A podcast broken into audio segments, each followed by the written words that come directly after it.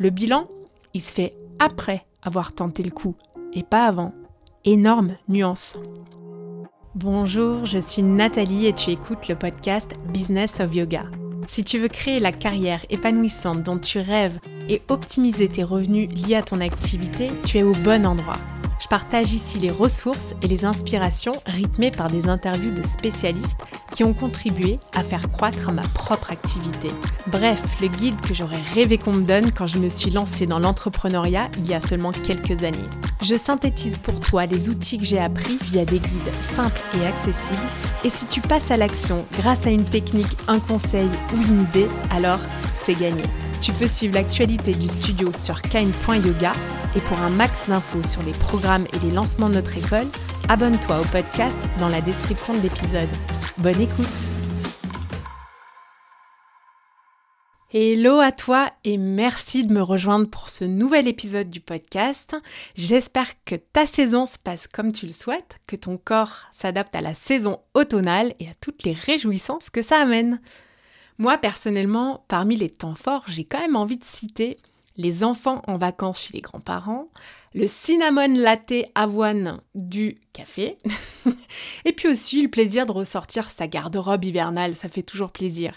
Et en termes de business, bah, l'automne, c'est aussi synonyme pour les studios de très fortes activités économiques. Donc tout ça, ça redonne un petit peu le moral quand même. Si tu as suivi mes récentes actualités, tu sais peut-être aussi que j'ai lancé pour la première fois mon programme de coaching de groupe et je suis ultra motivée à l'idée d'accompagner mon petit groupe intime pour les 4 prochains mois dans leur projet. Il y a certaines personnes qui veulent ouvrir des studios, d'autres développer leurs offres et encore quelques-unes qui débutent tout juste et qui ont besoin d'une feuille de route. Donc la prochaine session, elle aura lieu en février et tu peux d'ores et déjà t'inscrire sur la liste d'attente que tu trouveras dans le lien de cet épisode bien sûr ou sur ma bio sur Insta. Aujourd'hui, j'ai envie d'aborder un sujet qui me tient à cœur parce que je trouve qu'on n'en parle pas assez. On parle souvent de réussite, de succès et on balance des phrases de motivation comme tout est possible, bien sûr que tu vas y arriver, t'en es capable, aie confiance en toi, tu vas réussir. Et même si je pense sincèrement que la pensée positive est essentielle dans le succès, je pense aussi qu'on doit savoir gérer l'échec, et c'est souvent ça, le gros sujet. Le rejet professionnel, ça peut être une expérience assez difficile à surmonter, hein, mais il est plus que crucial de le gérer de manière constructive pour pouvoir progresser dans ta carrière. Parce que oui, sans aucun doute possible, tu vas rencontrer l'échec, désolé de le dire, tu vas à un moment donné rencontrer un refus ou un rejet, et ce sera pas le moment de s'effondrer et d'abandonner, mais bien d'apprendre et de continuer. Je suis sûre que tu as en tête un rejet ou un échec personnel et que tu as vécu ça tout comme moi. Si on prend mon exemple, il y a un échec que j'ai mis du temps à digérer et qui m'a particulièrement contrariée. Allez, je te raconte. Tu le sais peut-être, mais pour nous au studio, c'est hyper important de recruter des professeurs qui ont de l'expérience ou un charisme unique et particulièrement identifiable. Et donc je suis en permanence à la recherche de professeurs qui sont capables de partager leur expérience et d'apporter via leur enseignement une valeur ajoutée pour les élèves du studio, que ce soit au planning permanent ou via des ateliers d'ailleurs. En d'autres termes, j'ai envie de recruter des professeurs extrêmement talentueux dans notre équipe. Et parfois, bah, ces professeurs, ils viennent pas forcément à nous naturellement. Et donc, c'est mon rôle de nouer une relation avec eux, de les contacter et de les convaincre de venir enseigner chez nous. Il y a quelques années, euh, j'ai démarré avec un professeur et je mentionnerai pas son nom. Non, non, non, non, non, bien évidemment que non. N'insiste pas, bien sûr que ça se fait pas. Mais euh, bref, c'est pas ça qui est important en fait. Ce qui est important, c'est que je m'étais donné du mal à recruter ce professeur et j'étais hyper contente à l'idée de l'avoir dans l'équipe. Et au bout d'un ou de deux cours, je me souviens même plus exactement, ce professeur, il a remis en question notre collaboration et il m'a dit qu'il voulait plus enseigner chez nous et que notre studio, il était clairement pas au niveau et qu'il ne se retrouvait pas du tout dans le style du studio. En gros, c'était une rupture, un break-up assez douloureux. Et comme une histoire d'amour qui termine pour cause d'incompatibilité, notre collaboration a pris fin et je dois dire qu'elle m'a laissé un goût amer dans la bouche.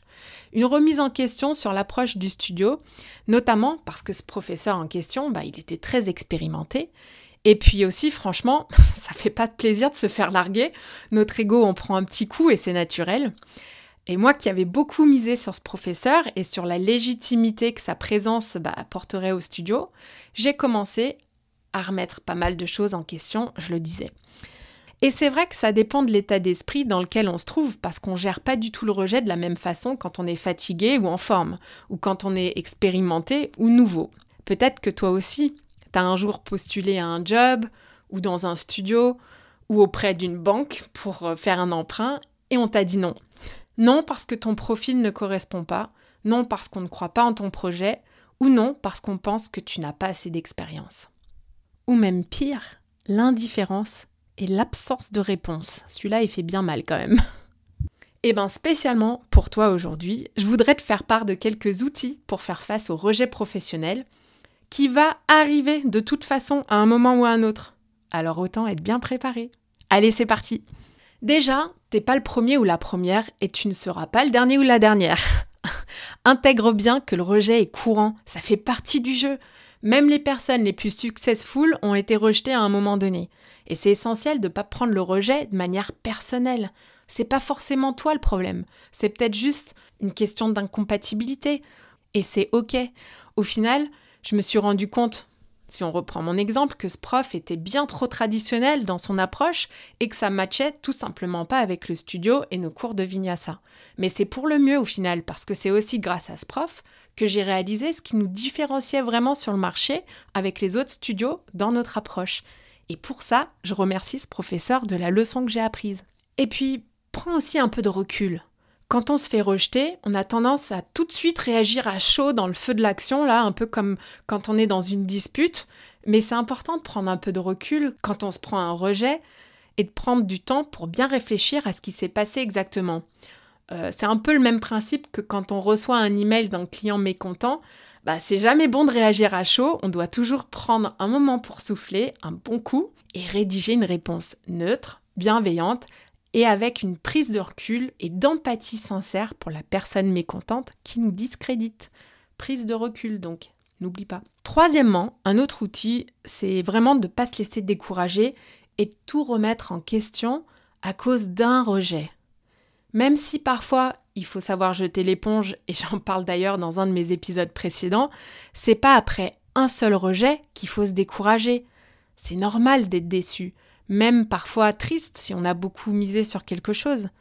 Moi, je me rappelle, par exemple, quand la BNP a refusé de nous prêter de l'argent pour le projet, et là, oui, pas de problème, hein, je les cite, ben, j'ai continué de présenter mon business plan. Et là où la BNP m'avait dit qu'il ne voyait pas un grand potentiel au projet, eh ben la Bred m'a accueilli avec une équipe professionnelle et hyper enthousiasmée par notre activité.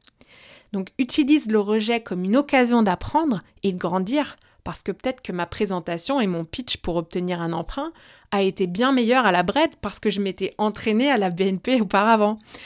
Pour toi, c'est pareil, un rejet ne doit pas forcément tout remettre en question. Ensuite, quatrièmement, euh, un truc hyper important, c'est de demander du feedback quand on se fait rejeter. Moi, par exemple, j'hésite pas à détailler les raisons pour lesquelles on recrute pas une personne si elle me le demande, et je pense même que c'est hyper important de le demander.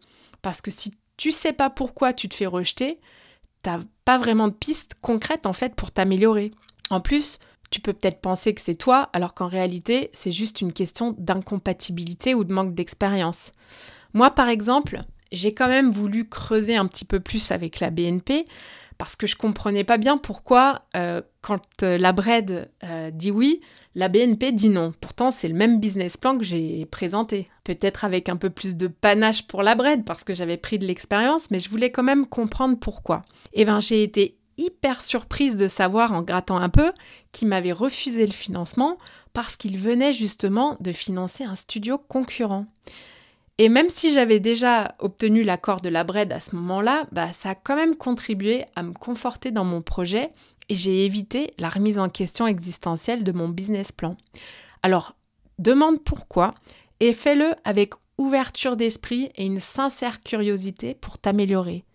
Je me souviens à l'époque où j'étais salariée et que j'en avais un peu assez du prêt-à-porter euh, c'était le secteur dans lequel euh, j'évoluais, je voulais vraiment changer d'orientation et m'orienter dans le design.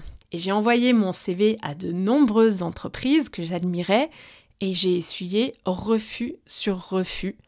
Pourtant, j'avais pas mal d'expériences, certes pas dans le même secteur, mais bon, je pensais que c'était des expériences transposables. Et en demandant justement du feedback, j'ai compris que dans le design, eh ben, c'était important d'avoir de l'expérience spécifique dans ce secteur, ce que je n'avais pas. Et ça m'a permis vraiment de me remettre en question et de me demander si en réalité j'avais vraiment envie de persister sur cette piste. Parce que si c'était le cas, il aurait fallu que je reprenne peut-être des études ou que je commence un peu plus bas dans les échelons pour me faire de l'expérience. Et il se trouvait que j'avais plutôt envie de devenir entrepreneur en fait. Donc euh, le feedback, ça a vraiment du bon. Ensuite, cinquième point, reste positif. C'est vrai que tu commences peut-être à me connaître et c'est un point qui est ultra important pour moi et je me passionne d'ailleurs de lecture à ce sujet parce que ça marche. La pensée positive, elle agit directement sur ton cerveau et elle détermine les actions que tu vas prendre et donc par la suite forcément les résultats que tu vas obtenir. Alors si tu pars défaitiste, c'est logique, tu mets pas toutes les chances de ton côté. Donc rappelle-toi qu'un rejet est seulement une étape temporaire, voire même essentielle dans la construction de ta carrière ou de ton projet. Et garde la pêche, mets le focus sur ce que tu as déjà réalisé et sur tes compétences. Une bonne manière de rester positif, par exemple, c'est la pratique de la gratitude. J'ai essayé hein, de tenir un carnet de gratitude parce que c'est à la mode et qu'on en a beaucoup parlé à un moment donné. Je trouve ça hyper cool, mais j'ai pas réussi. En revanche, j'ai souvent des moments où je ressens une énorme gratitude au contact de mes enfants par exemple, ou dans des moments simples de la vie, quand je reçois un email pour m'encourager dans le podcast et qu'une auditrice me partage l'impact que a eu mes épisodes sur sa carrière, ou encore par exemple quand on passe un bon moment en équipe et qu'on prend plaisir dans une petite tâche peut-être insignifiante du quotidien. Et en fait, la joie, elle est partout, pour celui ou celle qui la cherche. Sixième outil utile pour gérer le rejet professionnel, c'est évidemment quand même de réviser ton approche et de faire le point. Un rejet t'apprend à être meilleur au bout du compte et à affiner, à prendre en compte le feedback et à construire quelque chose d'encore meilleur et peut-être légèrement différent. Tu as peut-être besoin de travailler une de tes compétences un peu plus pour réussir. Tu as peut-être besoin d'un peu plus d'expérience dans un domaine. Ou alors, tu as besoin, encore une fois, peut-être de t'affirmer un peu plus.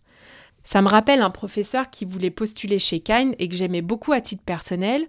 Et quand j'ai fait son cours, eh ben, j'avais rien à redire. Son cours était très bien, mais on n'avait tout simplement pas cette petite envie de réserver à tout prix la semaine suivante.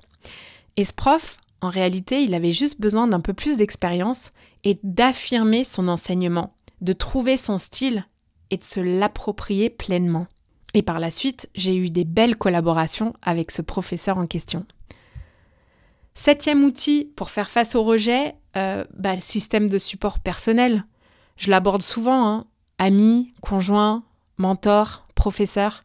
Ça fait du bien de parler. N'aie pas peur de te montrer vulnérable auprès de ton cercle proche. Je sais qu'ils sont là pour toi et qu'ils ont à cœur de te soutenir dans les moments les plus difficiles. Sinon, ils n'ont rien à faire dans ton cercle proche, hein, bien évidemment. Mais ne néglige pas le fait d'en parler. Ça permet d'extérioriser quand on n'arrive pas soi-même à générer ces pensées positives là qu'on mentionnait un peu plus tôt. C'est souvent le cercle proche qui nous soutient. Et je sais que tu ferais la même chose pour eux. Et pour finir aujourd'hui, huitième outil, ne renonce pas à tes objectifs professionnels à cause d'un rejet ou d'un échec. Persévérance. Un mot souvent oublié à notre époque euh, où on swipe, euh, on zappe, euh, on scrolle et on passe à autre chose direct. Moi, par exemple, quand j'ai lancé mon programme de coaching, juste avant de proposer le webinaire, j'avais vraiment des gros doutes sur ma capacité à réunir un groupe avec ma petite base email et j'avais quelque part perdu un petit peu la motivation ou peut-être la confiance en moi j'avais commencé à avoir quelques doutes en me disant que le temps investi euh, ne vaudrait peut-être pas la peine au final. Et là, quelques jours avant l'annonce de mon webinaire, eh ben, j'ai reçu une inscription. sans que j'en ai parlé particulièrement euh, sur les réseaux ou dans le podcast. Et ça m'a fait l'effet d'une bombe, un petit coup de pouce de motivation. Je ne sais pas pourquoi ça m'a fait un tel effet, mais tout d'un coup j'ai pris confiance et je me suis dit que j'étais sur la bonne voie, parce que si cette personne s'était inscrite avant même que je commence à promouvoir le programme, eh ben c'est peut-être que j'étais sur la bonne voie. Et j'ai persévéré dans mon planning de communication et mon webinaire a été un vrai succès. Mais parfois, on n'a pas ce petit coup de pouce. Et c'est là que la persévérance est d'autant plus importante. Je sais que c'est pas facile, j'en fais régulièrement l'expérience moi-même, mais je commence à comprendre le mécanisme et je sais aussi que la prochaine fois, je serai capable de persévérer sans ce petit coup de pouce. Le bilan, il se fait après avoir tenté le coup et pas avant. Énorme nuance. Pour conclure, le rejet professionnel peut être difficile à vivre, je le sais trop bien, mais il peut aussi être une opportunité d'apprentissage et de croissance phénoménale. En adoptant une approche vraiment constructive, je sais que tu seras capable de surmonter les rejets et d'avancer dans ta carrière. Ce qui compte, c'est d'agir. Allez, c'est la fin. J'espère que cet épisode t'a fait réfléchir à quelque chose pour ta propre activité.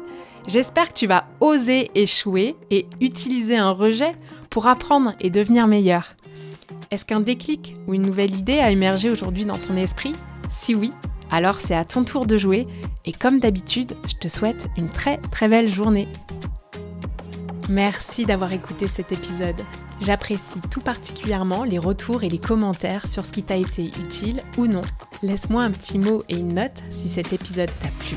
Le must, c'est de partager ce podcast avec une personne à qui ça pourrait être utile. Ça fait vraiment une énorme différence pour mon travail que tu prennes ce temps. Je te donne rendez-vous la semaine prochaine et d'ici là, suis ton intuition et prends une action qui te rapprochera un pas de plus vers ce pourquoi tu es là.